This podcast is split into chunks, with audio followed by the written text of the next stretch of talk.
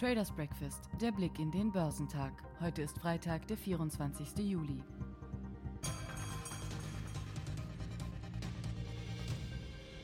Festlandchinesische Aktien vertieften ihre Verluste bis zum Nachmittag und auch andere asiatisch-pazifische Märkte gaben nach, als sich die Spannungen zwischen den USA und China am Freitag verschärften. Auf dem chinesischen Festland verlor der Shanghai Composite 3,05 Prozent, während der Shenzhen Composite um fast 3 Prozent fiel. Der Shenzhen Component ging um 4,33 Prozent zurück. In Hongkong ging der Hang Seng Index um 2,2 Prozent zurück. Technologieaktien fielen auf breiter Front, wobei Tencent um 5,12 Prozent und Alibaba um 3,41 Prozent fielen. Auch Glücksspielaktien verzeichneten steile Verluste. Die Spannungen zwischen den USA und China standen in dieser Woche im Mittelpunkt. China gab am Freitag bekannt, dass es die Vereinigten Staaten angewiesen hat, ihr Konsulat in Chengdu zu schließen, nachdem die USA die Schließung des chinesischen Konsulats in Houston gefordert hatten.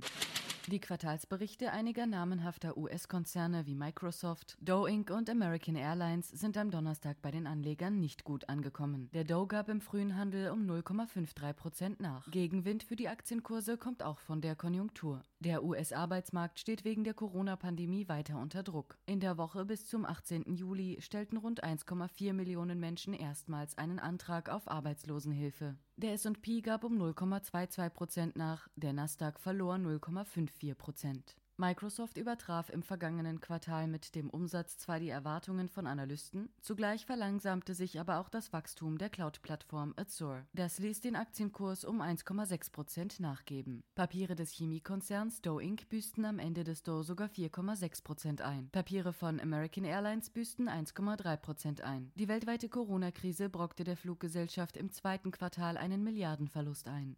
Aktien von Tesla gingen nach den Quartalszahlen vom Vorabend mit Kursgewinnen in den Handel, drehten aber dann ins Minus. Der Hersteller von Elektroautos übertraf zwar die Erwartungen, nach einer Kursexplosion von in der Spitze fast 90 Prozent in nur zwei Wochen machten Anleger nun aber Kasse. Anders dagegen Twitter. Die Anteilsscheine des Kurznachrichtendienstes schnellten um 5,7 Prozent nach oben auf den höchsten Stand seit Anfang Februar. Das Unternehmen meldete das zweite Quartal in Folge einen Rekord der Nutzerzahlen.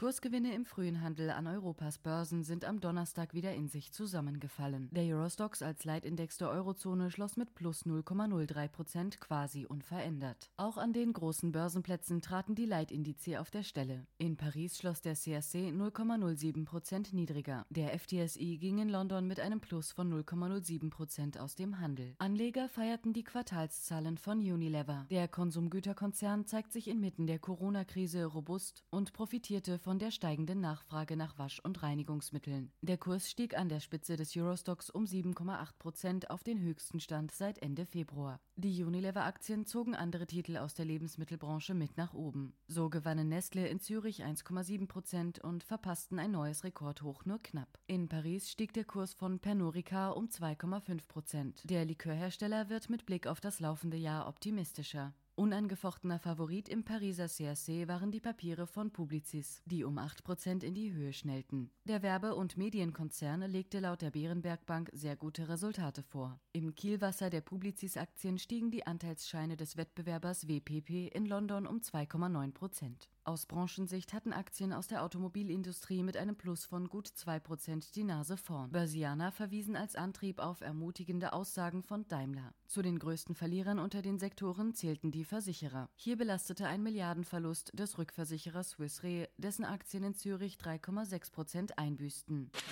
Nach dem jüngsten Sprung auf den höchsten Stand seit dem Corona-Crash hat es dem DAX am Donnerstag wieder an neuem Schwung gemangelt. Eine Reihe erfreulicher Quartalsberichte sorgte zwar erst für gute Stimmung, infolge eines schwächeren Starts an den US-Börsen konnte der Leitindex aber keine Gewinne über die Ziellinie retten. Am Ende gab der DAX denkbar knapp um 0,01 Prozent nach. Einen überzeugenden Quartalsbericht gab es am Donnerstag von Autobauer Daimler. Mit einem Anstieg um 4,3 Prozent prägten Daimler nicht nur den DAX, sondern auch das allgemein starke Sektorumfeld. Die Papiere des Konkurrenten BMW folgen mit einem Anstieg um 2 Prozent. Die US-Bank Citigroup blickt nun etwas positiver auf einige Sektorwerte, darunter neben Daimler auch die Münchner. Die US-Bank rechnet im zweiten Halbjahr mit Nachholeffekten bei der Autonachfrage. Den Zulieferer Heller empfehlen die Citigroup-Experten nun sogar zum Kauf. Hier ging es für die Papiere um 4% hoch. Die Papiere von Covestro verzeichneten einen Abschlag von 1,2%. Besser erging es wiederum den 4% höheren Papieren des Stahlkonzerns Salzgitter, der nach besser als befürchteten Halbjahreszahlen etwas weniger pessimistisch auf das Gesamtjahr blickt. Eichstron dagegen waren mit einem Kursrutsch um fast 8% das Schlusslicht. Hier hieß es, ein starker Auftragseingang im zweiten Quartal sei bereits erwartet und im Kurs